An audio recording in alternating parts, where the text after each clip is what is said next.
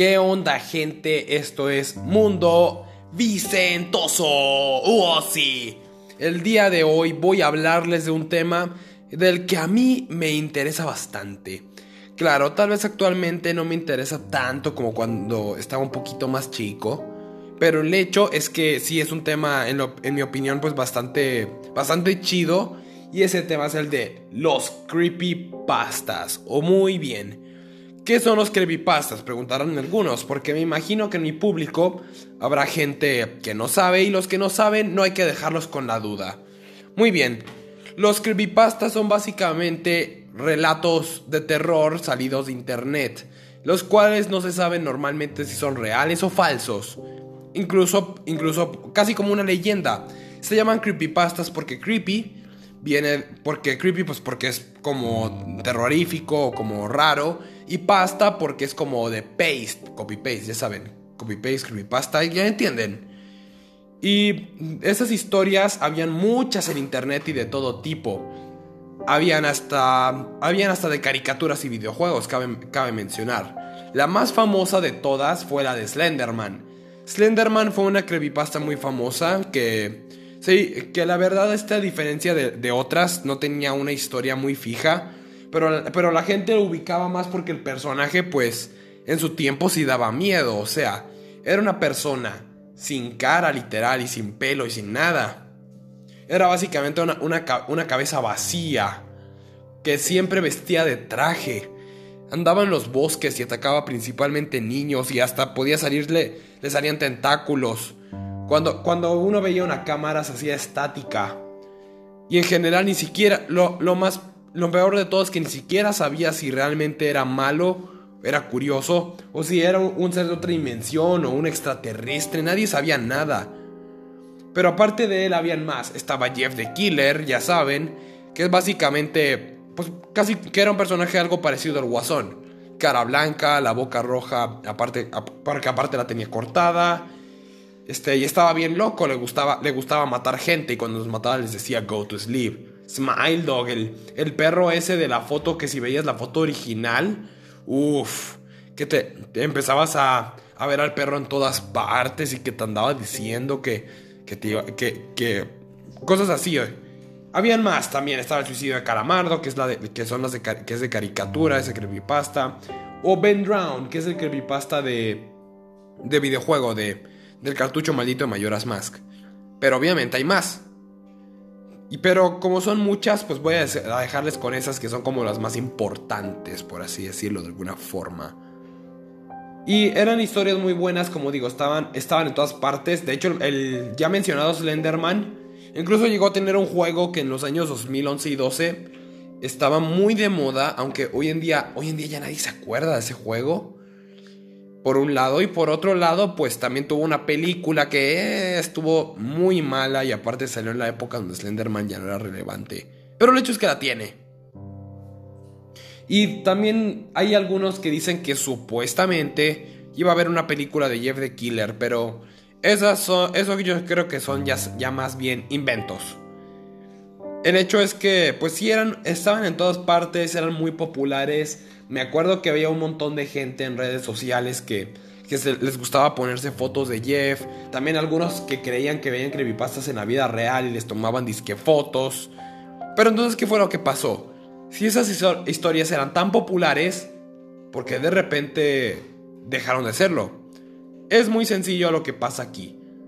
Lo que pasó es que hay varios factores por los que decayeron. Lo primero fue porque muchas creepypastas, hablando específicamente de las de videojuegos y caricaturas, empezaron a volverse formulaicas y repetitivas. Técnicamente, si te veías uno de esos creepypastas de videojuegos, ya te veías todos, o de caricaturas también. Casi siempre la fórmula era, por ejemplo, el de caricaturas, casi siempre era, o uno iba a una tienda donde, donde una persona random bien rara les, daba, les daba un, un DVD de de, un, supuesto capítulo que no salió a la luz de una serie. La portada está rara de la serie. Y luego se los da gratis. Y cuando vuelven a su casa, Este, la, intro, la intro está, al revés, la canción de intro, o en vez de al revés no canta nada. Y luego pasan cosas bastante raras, pero no les da importancia.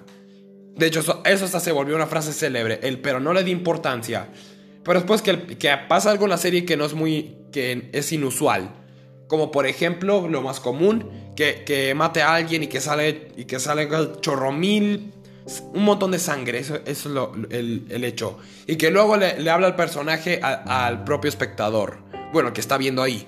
Y luego el que está viendo que no se puede mover. Y luego, y luego que resulta que, que después de muchas cosas que logra, que logra librarse de eso y que cuando quiere devolver al DVD, que resulta que la persona que se lo dio que no existió. Era, ¿Es eso? O, por otro lado, que supuestamente se encuentran un, un que, o, por, o, por, ejemplo también dicen que fue un capítulo, que hubo un capítulo perdido que no, puede, que no sacaron a luz de alguna serie, que porque nuevamente pues tenía cosas inusuales como mucha sangre y así, como...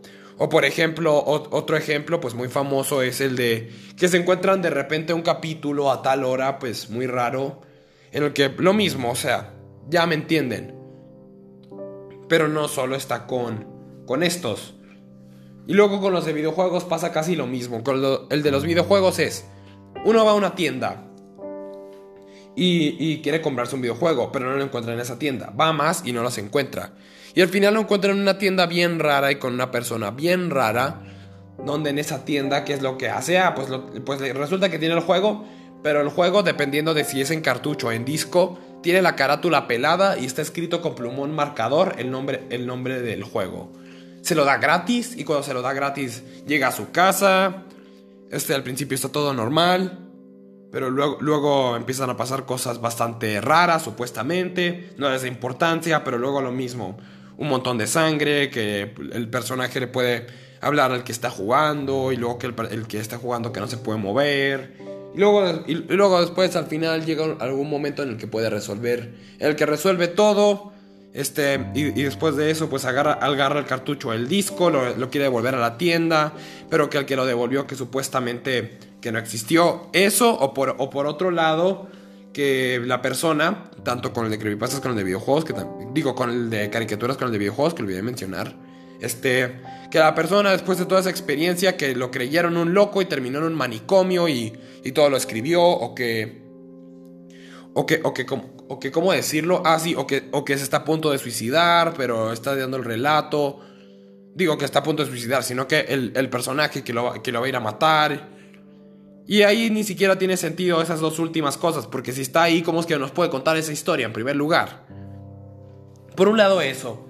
Por otro lado, tampoco ayuda el hecho de que, de que se inventaron personajes relacionados a otros creepypastas famosos. Por ejemplo, cuando llegó Jeff the Killer, le inventaron más personajes que también eran, están relacionados a él y también eran killers. Estaba Jane the Killer, la enemiga.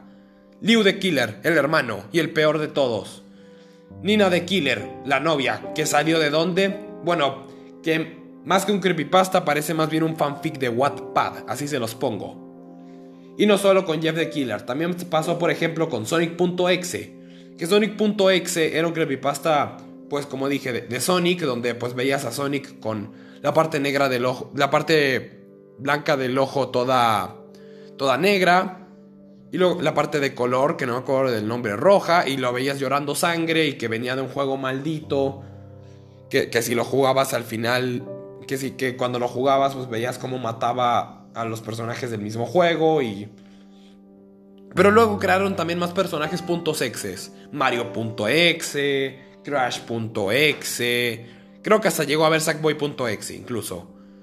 Y luego es como de, ¿en serio? Esto no es nada original. Y no es lo único. Todavía puedo seguir. Pero yo creo que lo que también lo remató fue el mismo fandom. Porque el fandom, pues, lo que ponía que eran creepypastas, la gente con los personajes de creepypasta se puso a hacer cosas. O se puso a hacer chips ya hoy en su mayoría. Eso, o se puso a poner a los personajes de creepypastas que se ponía que eran de terror a personajes cute. Y les quitó la esencia. Pero a pesar de todo eso, pues como les digo, los creepypastas, pues igual. Sí, sí, podríamos decir que sí marcaron un antes y un después, porque incluso también me atrevo a decir que las creepypastas llegaron a una época donde el cine de terror estaba terriblemente mal, ya que casi ya que las películas también, también, también sufrían de muchas cosas en aquellos entonces. Y los creepypastas en aquellos entonces estaban siendo mejores. Pero eso no quita, eso no quita el hecho de que hayan decaído. Si me preguntan cuál es mi creepypasta favorito es el de Jeff the Killer.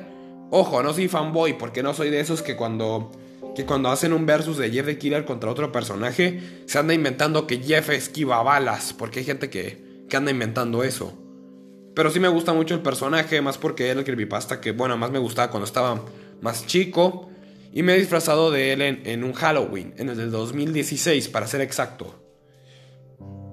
Pero, como digo, si se pudieran revivir a las creepypastas, bueno, más bien, no revivir. Si se pudiera hacer como antes, la verdad sería muy bueno para mí, porque yo adoro, adoro estas historias, adoro, adoro, adoro todo lo relacionado a ella, incluso Incluso como digo, yo la verdad volví a este tema porque este era un tema que yo tenía olvidado ya, ya a tiempo, desde el 2017. Y ya para el 2020, no sé si fue la cuarentena, porque ya desde antes de la cuarentena estaba acordando. Pero me acordé que existían y me acordaba que me gustaban mucho. Y la verdad es que, como digo, yo, yo soy muy fan, no sé ustedes. Y a pesar de que terminaron mal, a mí, a mí siempre me han gustado este tipo de, de historias. Muy bien. Me despido. Soy Vicente López Cuadraspósito. Espero que les haya gustado este tema y nos vemos a la siguiente. Bye.